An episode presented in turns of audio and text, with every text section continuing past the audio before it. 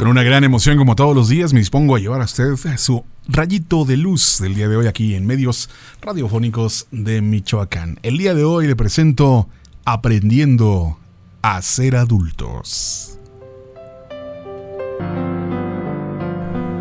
Aprendiendo a ser adultos. Muchos añoramos nuestra niñez.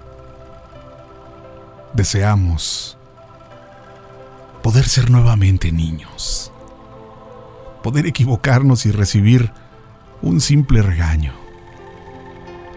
que nuestras preocupaciones fueran solo los estudios, o si el chico o la chica de al lado te miró, qué ropa lucirás, vivir despreocupadamente, solo queriendo divertirnos viendo el mundo con el alma y no con los ojos críticos del adulto.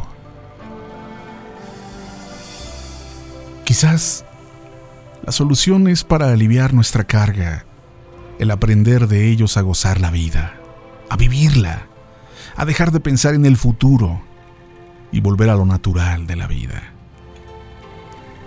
Y es que ser adulto no es tarea fácil.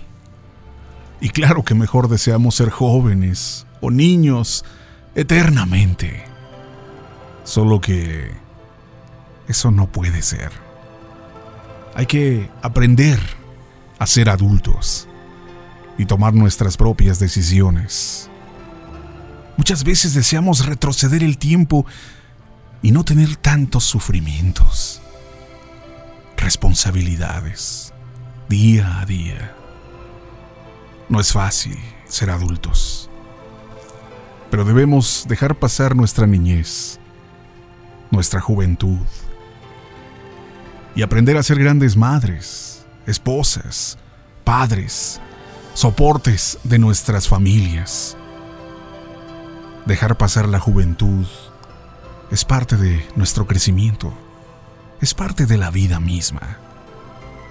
Debemos aprender a sobrevivir entre las tristezas y alegrías. Nada es para siempre.